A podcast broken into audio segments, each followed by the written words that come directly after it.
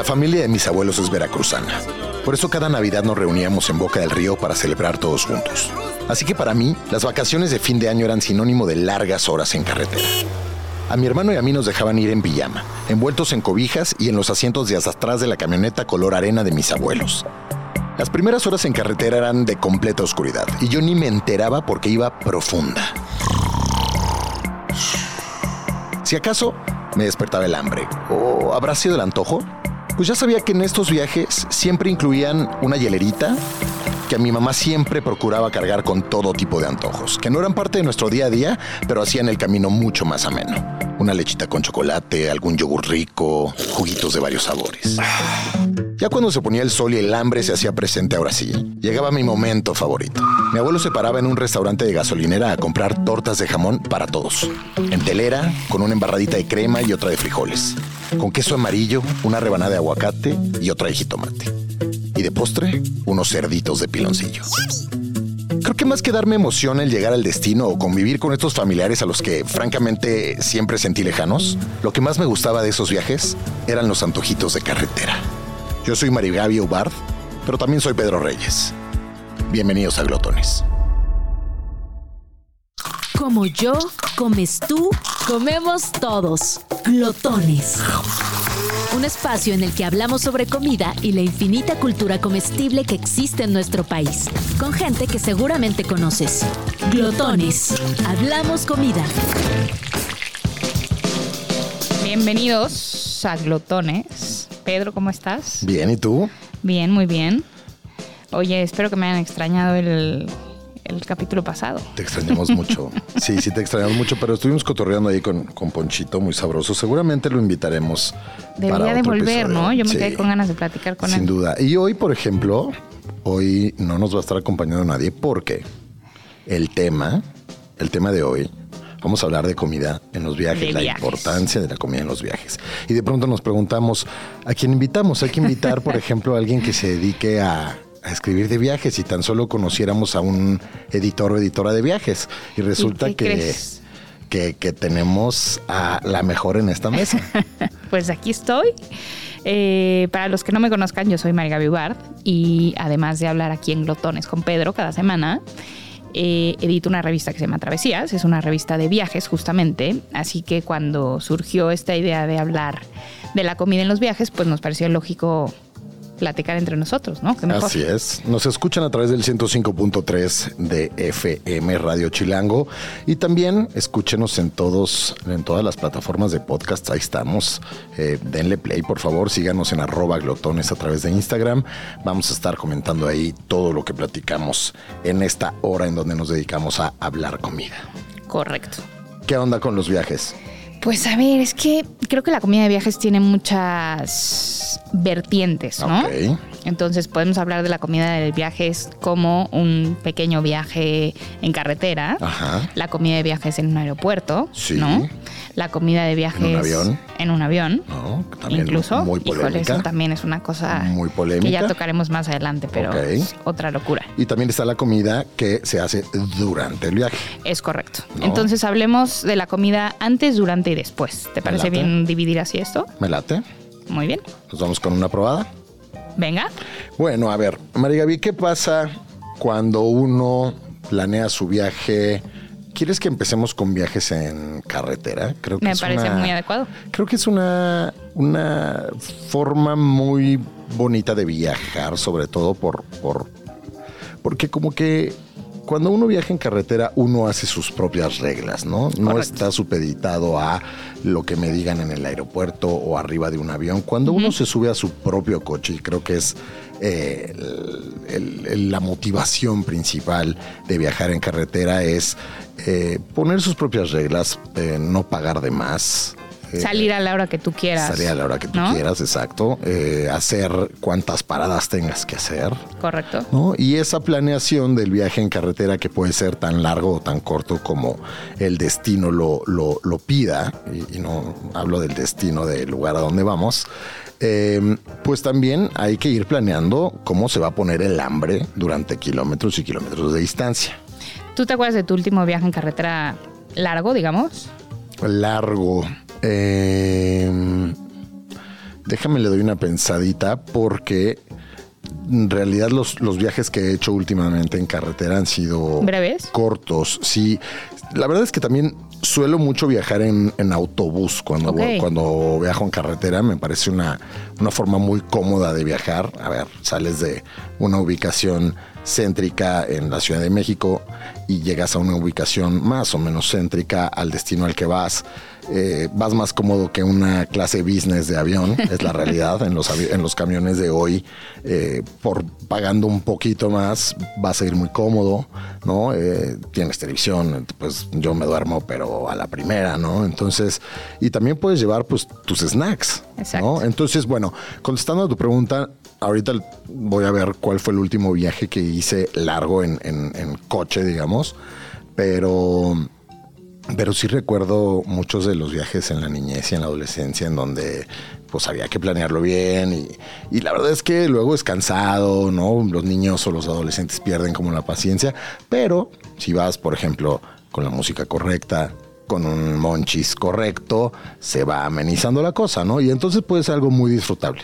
De acuerdo, también creo que, o sea, conforme van cambiando las cosas y va, va avanzando el tiempo, si pensamos hace 20 años, no teníamos la misma oferta de comida en carretera que tenemos hoy en día. ¿Crees que es mejor ahora? Claro, o sea, puedes pararte en cualquier gasolinera y va a haber Sí. probablemente un Oxxo o alguna otra tienda de conveniencia Sí. donde puedes encontrar comida a lo largo de la carretera. Esto no era algo tan fácil antes. Ok, es muy chistoso también como, por ejemplo, nosotros estamos eh, muy hechos a la idea del Oxxo o el 7-Eleven y de pronto las tiendas de carretera son cosas extrañísimas Sí. que pueden ser, por ejemplo, de un, de, de un propietario eh, que vive ahí cerca, ¿no? Entonces 100%. montó su propia tienda o, por ejemplo, ya sabes que cuando vas en la carretera de Querétaro te vas a encontrar esa tienda rara de souvenirs donde además venden sandwichitos y puedes comprar un refresco, o sea...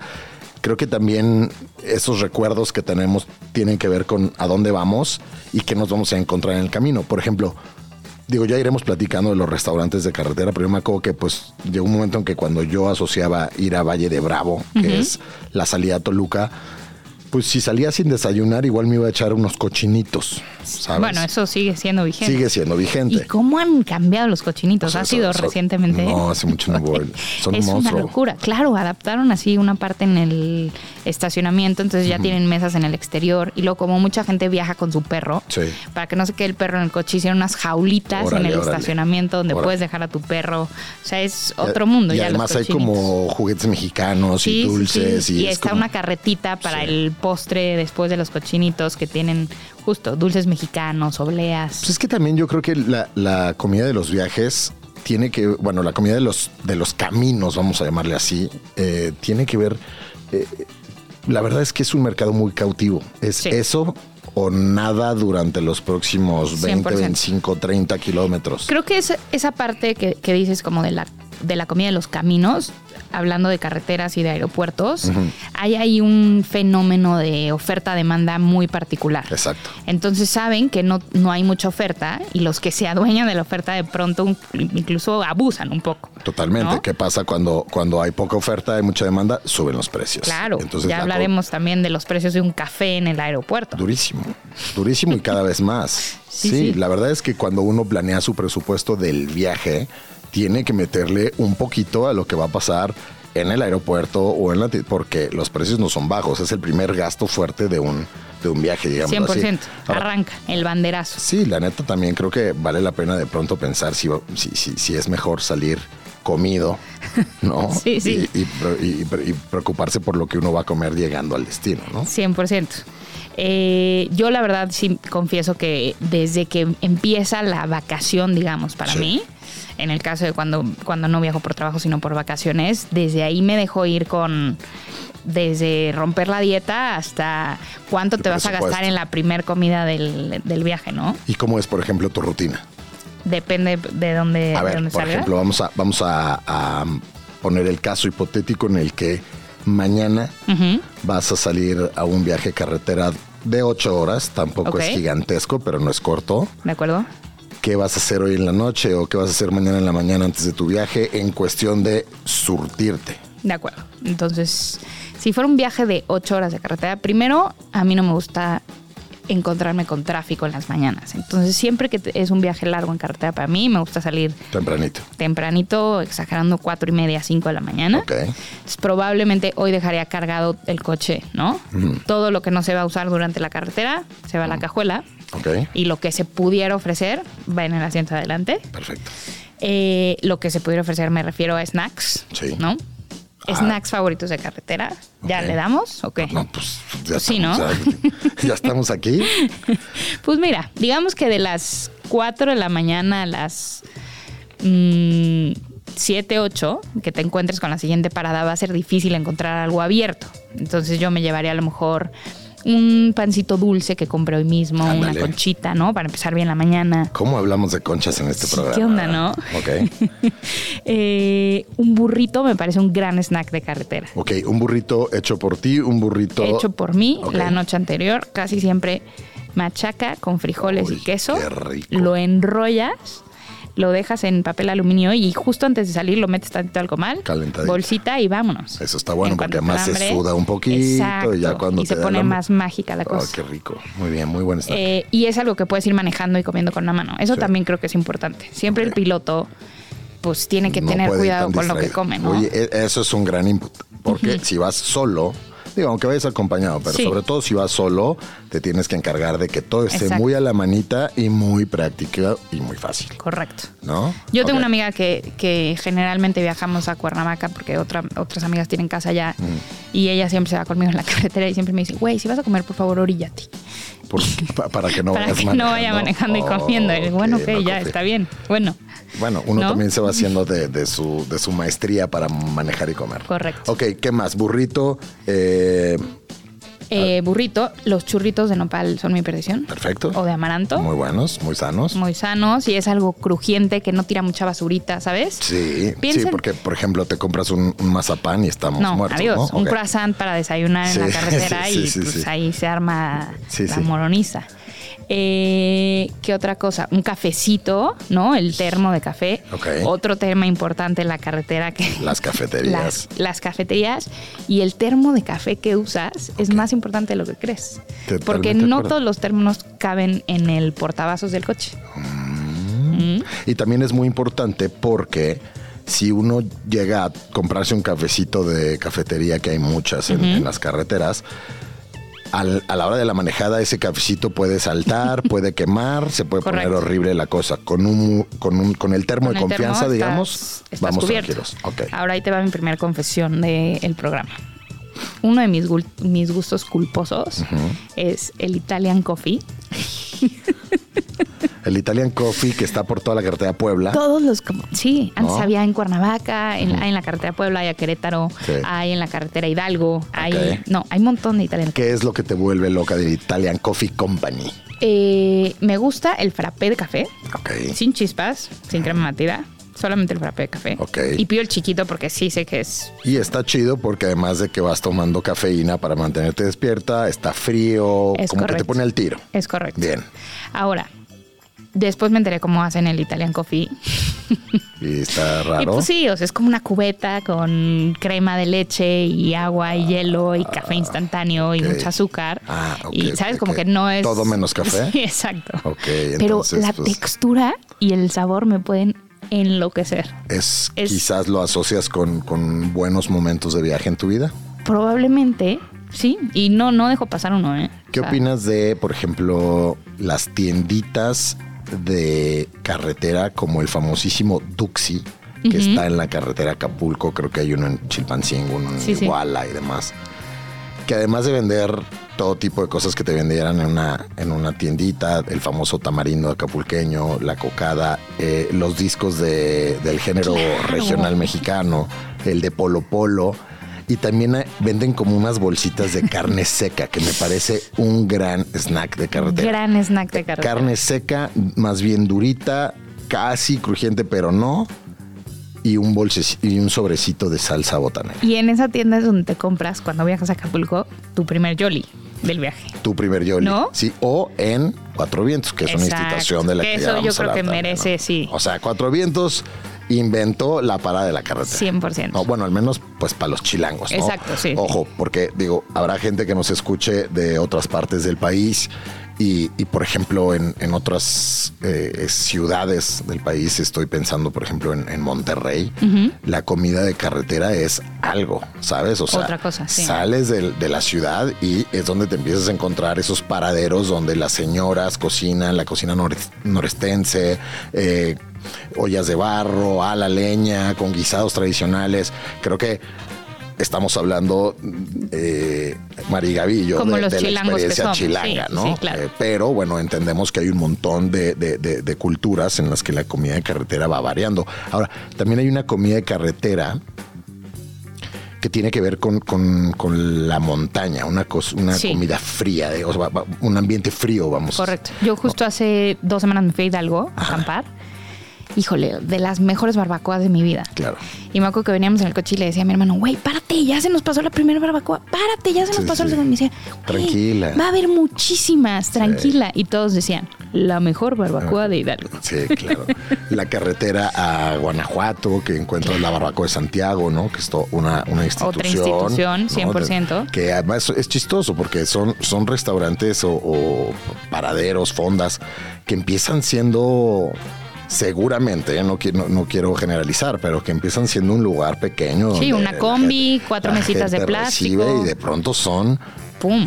mundos enteros. La, la barbacoa de Santiago también tiene este trip de bodegón, Sí. mesas para todos lados, un, un platillo como muy de fin de semana, muy de carretera, eh, aguas frescas por aquí, dulces mexicanos por allá, o sea, se vuelven monstruos. ¿Por qué? Porque el mercado es cautivo. Tú haces Justamente. fama y ya sabes qué pones en la mente de la gente cuando vayas a tal ciudad, haz parada en tal lugar. Ese fenómeno es muy interesante, ¿no? El boca a boca en su momento, ¿no? Totalmente. Como ant- an- hace, no sé, 15, 20 años, cómo se pasaba la gente. Como, oye, me voy el fin de semana a Querétaro. No, fíjate Sí, que te tengo una recomendación. claro. Sí, porque además, o sea, estamos hablando de la era pre-Google Maps, Exacto. ¿no? En la que cuando pases el kilómetro 25.8 vas a ver el letrero de no sé dónde, ahí te desvías, ahí vas a pedir el taco de... Justo.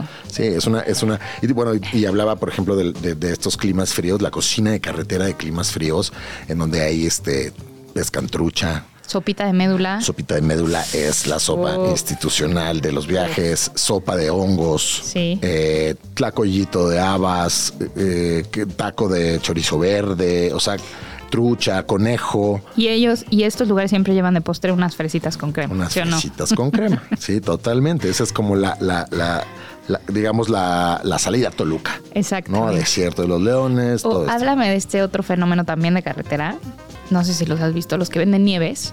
Ajá. Pero entonces empiezan a anunciar sus nieves desde kilómetros antes, con cartulinas fosforescentes en el piso. Nieves. Entonces tienes el, en el vas avanzando y nieve de pistache, 100 metros, nieve de fresa, 100 metros, nieve de vainilla, 100 metros, nieve de chocolate. 500 metros después, ahí están todas las nieves. Exactamente. Oh, qué maravilla. No, bueno, y también están otros otros clásicos, por ejemplo, de la carretera de Puebla, que, son, pues, perdón, pero son horribles, que son los, los, los borrachitos y los camotes. a mí me encantan los borrachitos, la verdad. A mí también me gustan, pero esos de cajita de la carretera Sí. me parecen horribles. sí, sí. A ti sí te late. Sí, pues sí, tengo te un recuerdo ahí de cuando íbamos a Puebla con mi familia de Es que, chicos. es que justo creo que esa es la, la clave. O sea, la, la cocina de carretera es nostálgica. Nostálgica, Es nostalgia. 100%. Es memoria, es nostalgia. Y digo, a reserva de que hayan malos recuerdos también, pues la verdad es que muchos de tus mejores recuerdos los pasas eh, en familia, viajando, porque son vacaciones, eh, Claro. digo, sin generalizar, porque también hay malas experiencias de viaje eh, con, con gente que odia viajar con su familia, pero la verdad es que quien hemos tenido, quienes hemos tenido buenas experiencias de viaje, ya sean cartera, aviones, este, nunca he viajado en barco, pero barcos, este, esos sabores, eh, esos recuerdos son, son memorables, porque 100%. pues llega un momento del hambre, ¿no? Y además, como tú dices, la, la negligencia del me voy a dejar ir porque ya estoy de Sí, sí, sí, vacaciones. sí. y son snacks y puedo comer el que quiera. Y mis jefes no van a armar nada de jamón porque es vacaciones, ¿no? Entonces, pues bueno, eso es un poco de, de- de- de la parte nostálgica de la comida de los viajes. Correcto, correcto. Eh, y sabes qué? que también creo que incluso esa, esa parte nostálgica se incluye dentro del coche, ¿no? Lo que me preguntabas de qué snacks incluye siempre cuando vas en carretera. Y también creo que hay como una selección muy puntual de cuáles incluye siempre y cuáles no. Sí, totalmente. ¿Cuáles son los tuyos? Mira, te voy a, te voy a decir como una como la primera vez que yo empecé a pensar en esto. Yo jugué básquetbol de niño y jugué muchos años, muchos, muchos años. Y desde, desde los siete años hicimos, con mi equipo, hicimos el primer viaje y lo hicimos a Oaxaca y lo hicimos en camión. Seguramente fue el viaje en camión más largo que hice en mi niñez o, en los principios de mi adolescencia. Y entonces ahí íbamos todo el equipo, éramos 11 niños, iban como cuatro mamás, eh, dos, dos profesores. Y pues era un viaje que empezaba, no sé, a las 3 de la tarde y iba a acabar pues a las 10 de la noche en Oaxaca. Y yo me acuerdo que pues, era como, llévense sus snacks. Y mi mamá me habrá mandado un sandwichito y una coca y listo. A mis amigos les mandaron, o sea, los mejores dulces, galletas que he visto en mi vida, pero una manera de armarlos, o sea, las mamás no tenían bronca y cajas de galletas. Ahí conocí las Oreo bañadas de chocolate blanco que son espectaculares. Eh, y entonces yo era como, o sea, pero ¿cómo? ¿A qué hora nos vamos a comer esto? Porque si a mí me dejan, yo me voy a comer todo, ahorita, ¿sabes? Entonces ahí fue como, fui como comprendiendo la, la magia de justo ir a escoger por eso te preguntaba, ¿no? ¿Qué harías hoy en la noche si mañana viajas temprano? Y entonces de pronto eran como mantecadas y conchitas, pero unas bolsas de papas, así como de tres kilos de papas, increíble, refrescos para todos lados. Pues bueno, eres niño, como que no te, no te, no te preocupa, ¿no? Yo hoy creo que unas de las que yo siempre trepo al coche cuando manejo carretera son unas chips fuego. Ah, sí. Sí. Sin miedo al. Sí, a nada. A nada. Siempre acabamos hablando de eso. una botella de agua de dos litros. Ok. No, una botella que quepa en el portavasos, como tú dices, que hay, que, escoger de las flaquitas de dos litros. Em, siento que unos cacahuates japoneses rifan siempre también. Como que lo que buscas también es como lo que decías, limpieza, no mucho, ni embarre, ni nada. Ahora, si no vas manejando, pues la cosa cambia. Cambia, 100%. Ahí sí te puedes, dejar, ir un poco más. Sí, sin duda, sin duda. Entonces, pues bueno, esos son algunos de, los que tengo en mente. Eh, y desde luego también, pues podrá haber como los que hacen lo mismo, pero en un avión, que ahí sí puede ser más polémico Eso sí se me hace grosero. No, o sea, habrá gente que se suba con su bolsita de McDonald's o. Sí, porque no es lo mismo apestar a tu familia que apestar al desconocido, la neta. Exactamente. Exactamente. A mí me tocó una vez una experiencia de viaje en donde, pues sí, fue un tren que viajó toda la noche y en la litera de abajo había una familia hindú que llevaba su, no, no curry, o sea, una serie de curries, o sea, entre otras cosas, o sea, tica masala, curry, sí, sí, y pues el olor a comino y a pues, curry, pues es durísimo y si estás pensando en dormir y además hace calor y Sí, sí, sí, es, es, es, por eso te digo que unos cacahuatitos japoneses no están nada malos. Estoy de acuerdo contigo. Antojos tragos, monchis, gustos culposos, recetas milenarias, cochinadas. Aquí hablamos comida. Continuamos.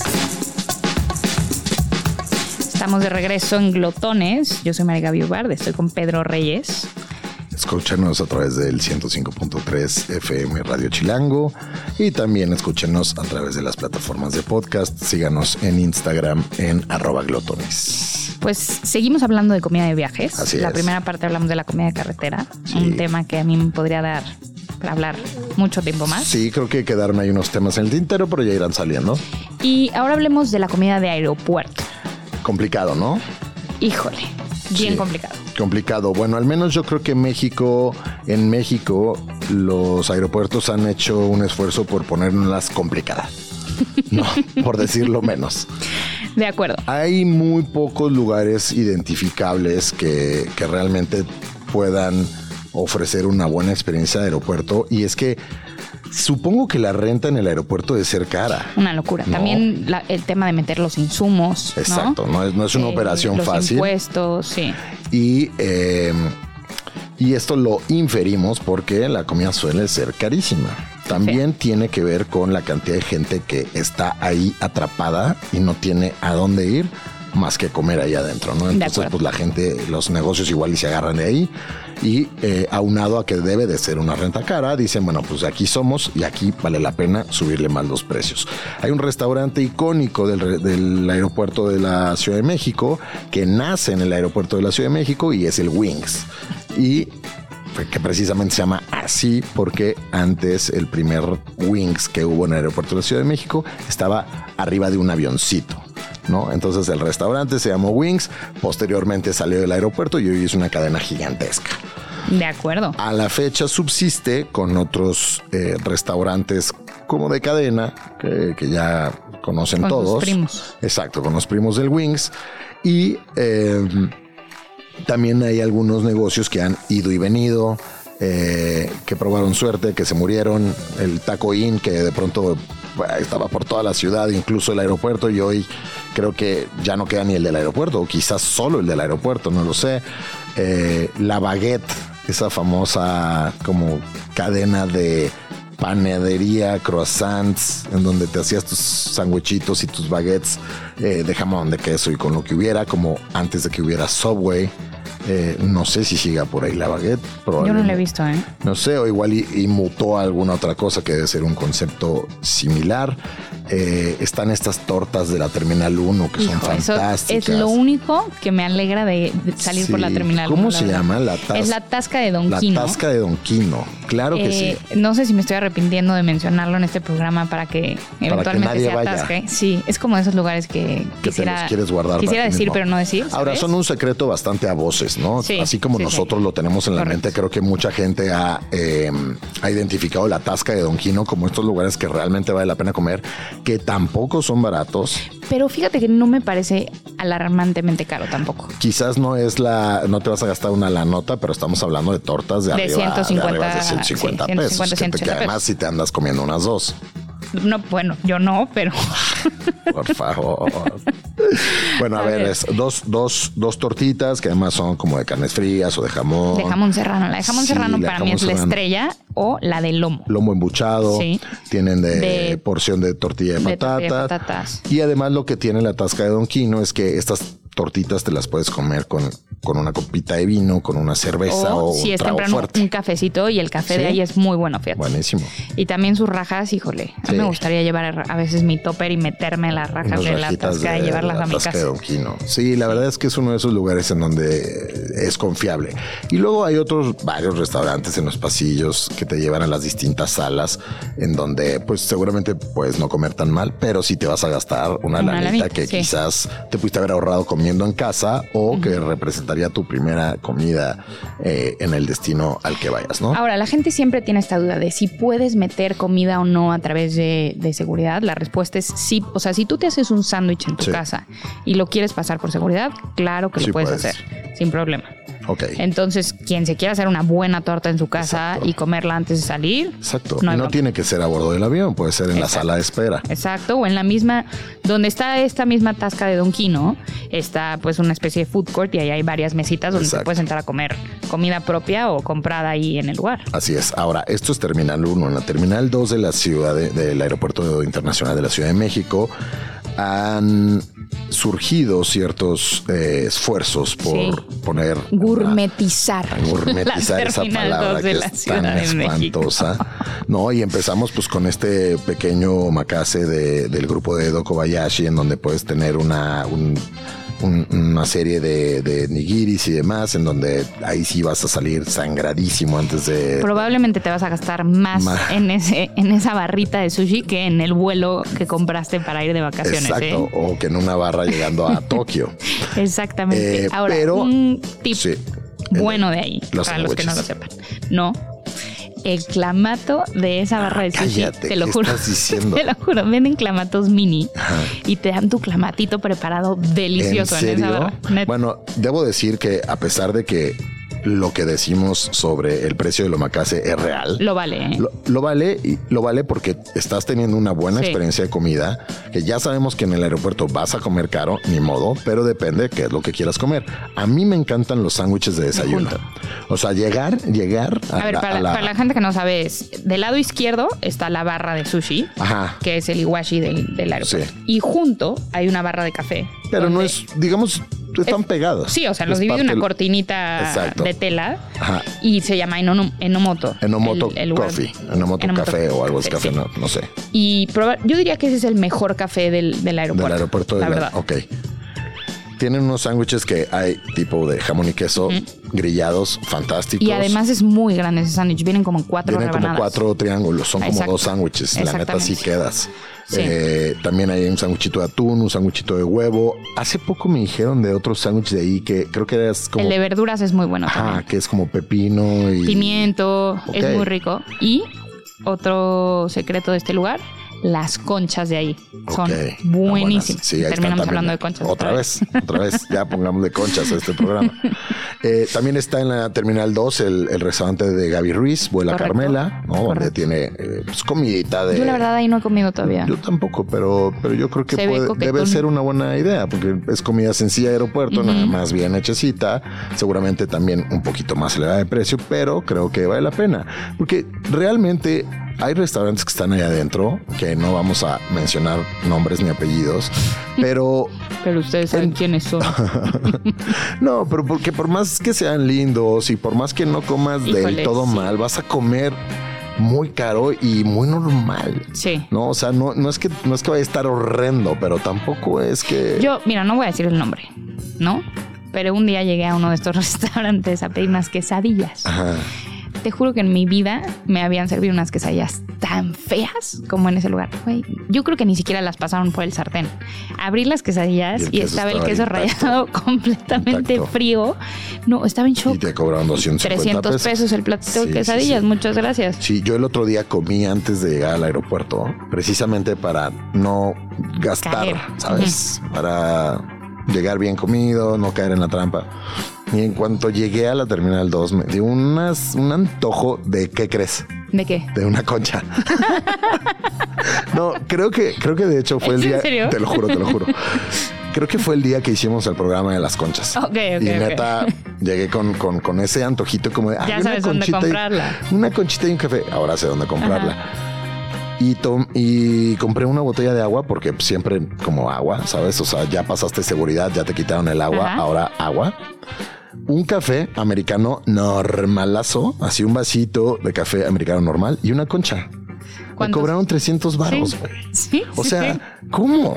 ¿Cómo es, cómo es posible Justo. eso? Entonces, creo que ese consejo que, que- que estamos dando de al, al aeropuerto, al avión, hay que subirse, hay que subirse o bien comido, comido. o llevar tu sándwich. De verdad, no, se los van a quitar. Además, sándwichito eh, tan, tan, tan, tan lindo, tan heavy como, como se quiera, ¿no?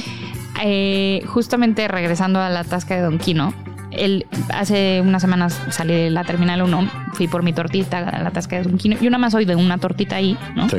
Cafecito y pagué creo que 190 pesos. Me levanto y dije, bueno, pues un snack para el avión.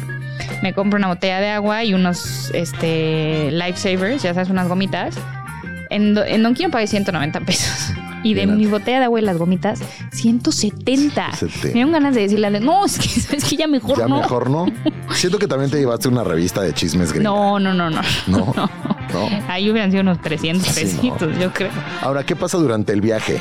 También Híjole. la comida de viaje Sí. pues ya que estás ahí en el destino, pues hay que saber, eh, digamos, planear el itinerario alrededor de los lugares en donde uno quiere comer. de acuerdo, ¿no? de acuerdo. O sea, tú como editora de viajes sabes perfectamente que hoy en día, habiendo una oferta de comida tan variada y tan buena en distintos destinos, tanto de México como del mundo, uno no puede andar perdiendo tiempo eh, comiendo mal. De acuerdo. ¿Cuál sería tu recomendación como editora de viaje a, a- a- a los glotones que nos escuchan para eh, planear un viaje de una manera inteligente? Pues mira, creo que todo depende de la hora en la que sale tu vuelo, ¿no?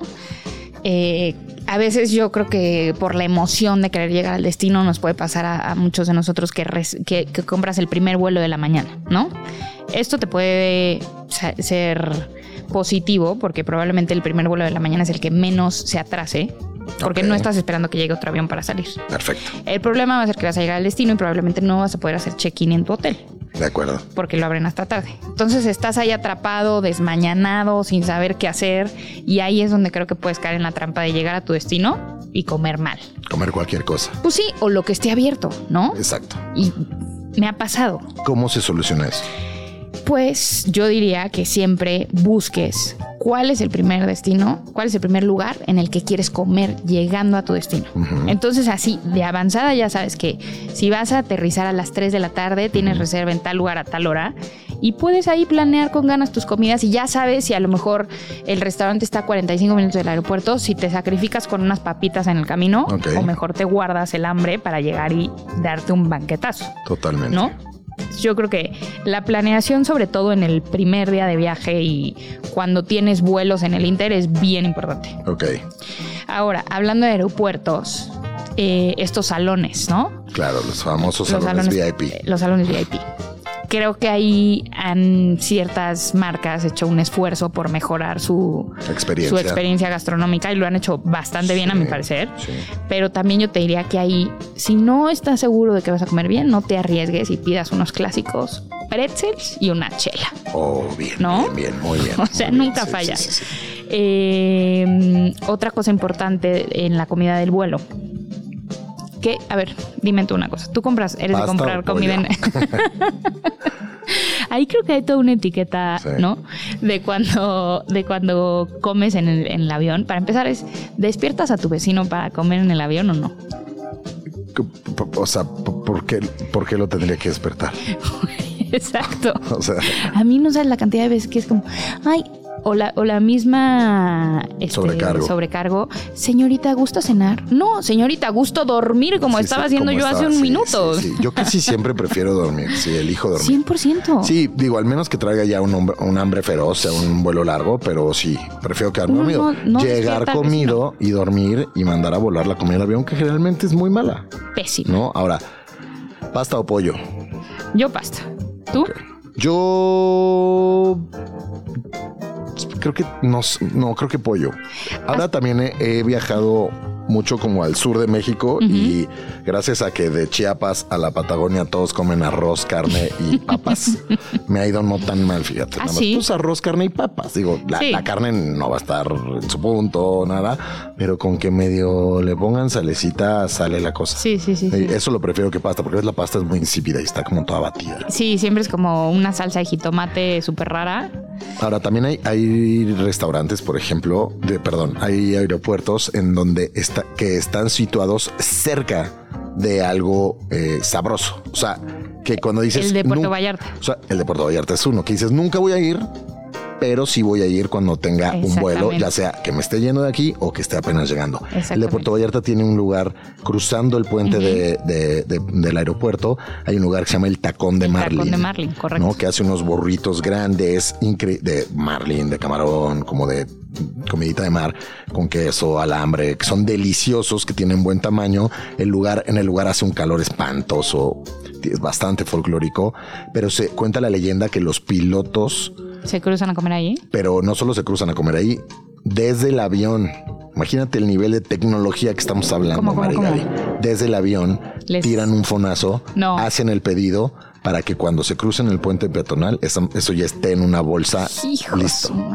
¿no? El tacón de. Marlin. Luego hay otro restaurante en Apodaca, Nuevo León, que es aterrizando de el aeropuerto de Monterrey, en donde hay un restaurante de nombre El Jonuco, eh, del chef Guajardo, que hace una cocina norestense increíble, que hace platillos increíbles y que, pues neta, si estás en, en Monterrey, pues te va a quedar lejos. Pero si estás apenas aterrizando o te estás yendo, el Jonuco es una, una Uy, gran opción. ¿Sabes cuál otro? Un cercano al aeropuerto, Alfonsina en Oaxaca. Alfonsina en Oaxaca. Claro que también Siempre. desde el centro de Oaxaca es un trip, pero si, Pero res- si estás camino al aeropuerto, si reservas ahí aterrizando, te queda bien, justo. es una gran Ahí opción. mi consejo es que nunca lo hagan antes de subirse al avión porque Jorge es un excelente anfitrión que probablemente los llene de mezcal. De mezcal y el viaje y no se querrán subirse de esa manera o probablemente pierdan su vuelo. Qué malo es, qué malo es viajar borracho o crudo, ¿no? Uy, sí. Además, te voy a decir que si tú tomas estando en un avión, como hay menos oxígeno, probablemente te vas a deshidratar más rápido y te vas a emborrachar más Sí. rápido. Así que. Hay mucha gente que, que- que celebra eso, ¿no? Como que dice, no me, pa, yo ya llevo dos cervecitas en el avión, pa. Y la neta es que yo una vez lo hice rumbo a Los Cabos con mis amigos y aterricé en San José del Cabo Y te la completamente crudo. Claro, completamente crudo. claro, o sea, claro. yo soy total enemigo de no tomar algo que no sea agua en un en avión. un avión, de acuerdo. Sí, bueno, también creo que tiene que ver con, con que ya estamos grandes. Sí, sí, eh, te quería escuchar así a los 18 diciéndoles a tus Sí. amigos, yo se lo voy a tomar agua. Exacto, exacto. Pero me parece pésima idea. Y eso que tuve una época en mi vida en donde viajar crudo era como una adicción. O sea, no sé qué pasaba el día antes No, de pues irme. más bien siempre estabas crudo y sucedía que no, viajabas. no, te voy a decir qué pasaba. Que como que, pues es ese relajamiento de ya me voy de viaje. Eso sí. Entonces la noche anterior era como, total, mañana me voy de viaje. Y dices, Sí, y qué rico, voy a crudear en la playa. No, amigo, vas No, a crudear en el aeropuerto. la sala de O sea, espera, llevándote, o sea, Sí. sí. con una gotita de sudor en la sien y, y tembloriento. Ahora, este es otro tema que me parece muy interesante. Yo creo que los aeropuertos son como una tierra de nadie, donde tú puedes ver a alguien tomándose una cerveza o incluso un whisky en las rocas a las 9 de la mañana y no lo juzgas. No. ¿No? De ninguna manera. Incluso en el avión. Exacto, ¿No? exacto. O sea, es ese relajamiento que existe, ¿no? Es tierra de nadie. y Sí, tú dices como, ay no, a lo mejor está en otro uso horario, para él seguro es la una de la tarde. No, señores, simplemente es una cosa. es un alcohólico y ya está. No, además puede estar en un viaje de vacaciones o puede estar en un De viaje chamba, de ¿no? chamba, en, en cuyo caso, Exacto. pues tiene chance de, de, de, Sí, relajarse antes del meeting. Del ¿no? desestrés. exacto. Ahora, bares de aeropuerto.